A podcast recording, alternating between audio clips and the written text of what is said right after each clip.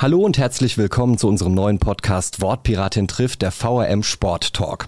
Ja, nicht wundern, ich bin nicht die Wortpiratin, mein Name ist Mike Dornhöfer, ich bin Audioredakteur bei der VRM und der technische Leiter der Sendung. Für unsere Folge 0, also den Teaser zur Sendung, haben wir uns gedacht, wir drehen den Spieß mal rum und ich interviewe unsere Wortpiratin und hier ist sie bei mir im Podcaststudio auf dem Mainzer Lerchenberg, Mara Pfeiffer. Schön, dass du da bist. Hallo Mara. Ja, schön hier zu sein. Ist mein erstes Mal in eurem Fan fancy Studio und äh, ich bin sehr gespannt, äh, was du für Fragen an mich hast. ja, du hast ja schon wahnsinnig viel gemacht hier für uns, für die Allgemeine Zeitung. Du blickst ähm, auf das Geschehen beim ersten FSV Mainz 05, hast eine wöchentliche Kolumne und dann gibt es ja noch die Videokolumne Wortpiratin Rot-Weiß, in der du mit Protagonistinnen äh, rund um den Verein sprichst. Und jetzt startet unser neuer Sport-Podcast bei der VRM.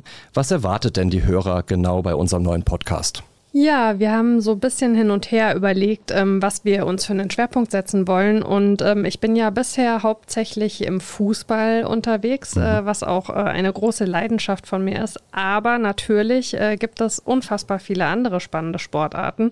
Ähm, und ich glaube, viele SportlerInnen, die eben nicht im Fußball unterwegs sind, äh, haben das schon auch immer so ein bisschen als Problematik, dass äh, der Fokus so komplett auf dem Fußball liegt.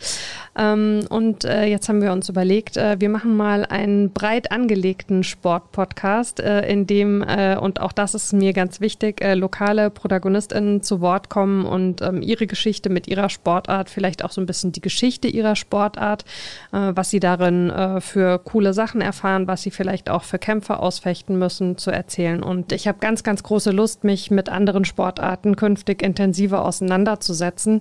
Äh, es ist aber natürlich ein sehr, sehr weites Feld und ähm, deswegen ähm, lade ich wirklich alle, die das jetzt hören und denken, ja Mensch, äh, wir machen coole Sachen bei uns im Verein, ähm, bei uns im Sport, ähm, dazu ein, sich gerne bei mir zu melden und zu sagen, hier, äh, wir haben eine coole Geschichte, die würden wir dir gerne erzählen. Ich freue mich auf jeden Fall über Input und auch, ich habe schon gesagt, ähm, es ist, äh, ihr seid ein lokales Haus. Ich finde, das ist total wichtig. Lokaljournalismus hat wirklich eine große Bedeutung und äh, ich freue mich über, über Post. Ähm, Wortpiratin.marapfeifer.de ist meine E-Mail-Adresse. Wer das Gefühl hat, hey, äh, ich würde in diesem Podcast eine coole Geschichte erzählen können, ohne dass mir die Stimme wegbricht, äh, kann sich sehr, sehr gerne bei mir melden. Freue ich mich total.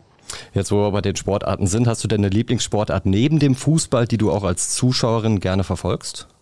Da muss ich ehrlicherweise mit Nein antworten. ähm, ich äh, schwimme selbst total gerne und finde auch alles, was mit Schwimmen zu tun hat, äh, super spannend. Ähm, ich bin auch äh, in Wiesbaden tatsächlich im Boxverein schon seit vielen Jahren und finde auch Boxen sehr spannend. Aber meistens ist es so, dass ich schon so viel Fußball schaue, also nicht nur Bundesliga, sondern auch zweite Liga, internationale Ligen, Turniere, dann noch lokale Spiele vor der Tür, dass ich echt, also vom Pensum her, schon so voll bin, dass ich gar nicht mehr zu anderen Sportarten komme.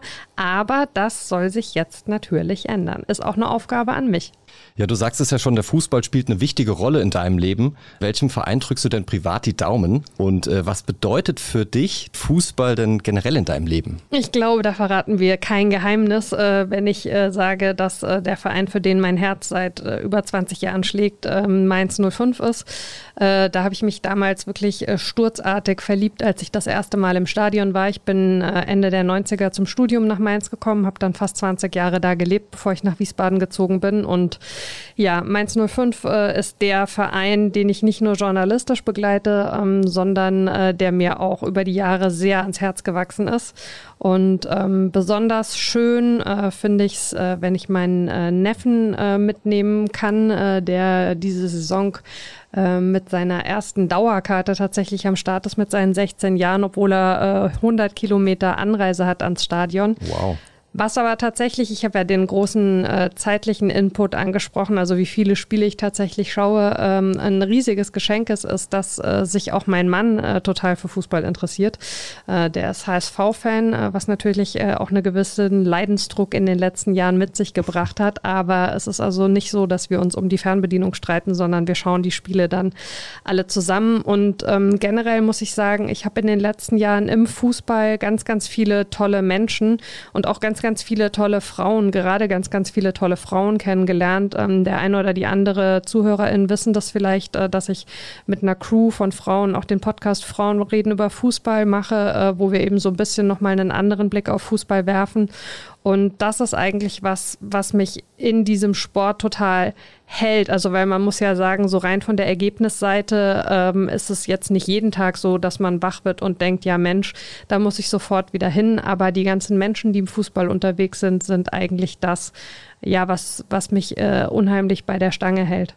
Ja, du hast es schon angesprochen. Du hast ja ähm, sowohl für deinen Podcast als auch für deine Videokolumne unheimlich viele Sportlerinnen und Sportler schon vom Mikro gehabt.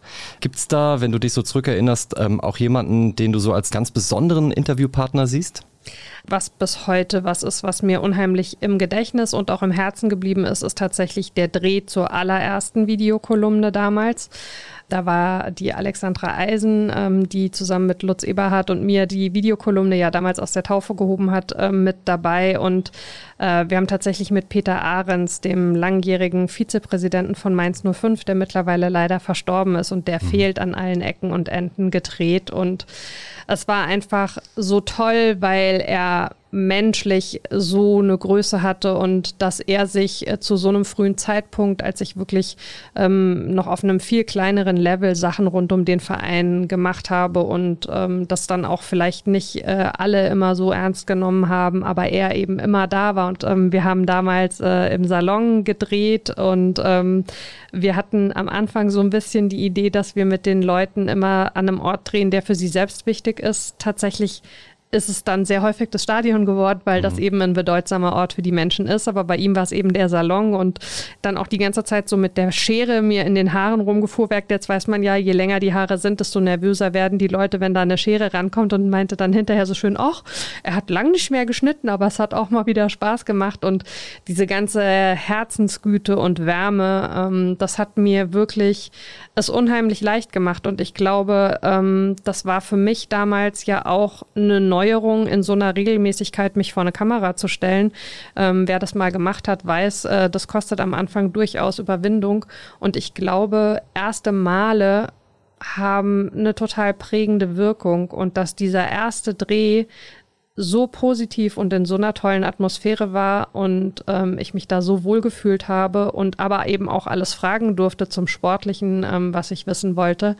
Ähm, das war auf jeden Fall was, was ich echt, also klingt vielleicht kitschig, ist aber so nie vergessen werde. Sozusagen der Weg in den Journalismus mitgeöffnet. Naja, also der Weg in den Journalismus sicherlich nicht, weil äh, da war ich zu dem Zeitpunkt äh, schon seit über einem Jahrzehnt ja unterwegs, aber ähm, es kam halt irgendwann so der Punkt, wo ich mich fragen musste, ähm, wie sehr will ich den Schwerpunkt wirklich in den Sport legen und ähm, ich weiß, das Thema kommt manchen Leuten zu den Ohren raus, aber es ist eben tatsächlich eins, ähm, das ist als Frau nochmal ein bisschen eine andere Baustelle, weil im Sport eben vor allen Dingen viele Kollegen unterwegs sind und ähm, weil man da eben als Kollegin schon äh, manchmal auch noch äh, so ein bisschen skeptisch beäugt wird. Und ähm, es ist schon wichtig, dann eben auch Leute zu haben, die sagen, ich traue dir das zu. Und das ist tatsächlich auch so, ich habe früh vorhin angesprochen, dass das was ist, was mir total wichtig ist, ähm, jungen Kolleginnen genau das zu vermitteln, was mir der eine oder die andere da am Anfang vermittelt hat. Weil die Türen sollten viel weiter offen stehen, als sie es oft tun. Und ähm, daran versuche ich auf jeden Fall mitzuwirken. Ja, und das war's auch schon mit unserem kleinen Amüs-Göll zum neuen Podcast Wortpiratin trifft, der VRM Sport Talk. Am 22. August geht's los, dann immer alle zwei Wochen mit Mara und einem spannenden Gesprächspartner aus der Region. Wir freuen uns auf euch und sagen Ciao. Ciao.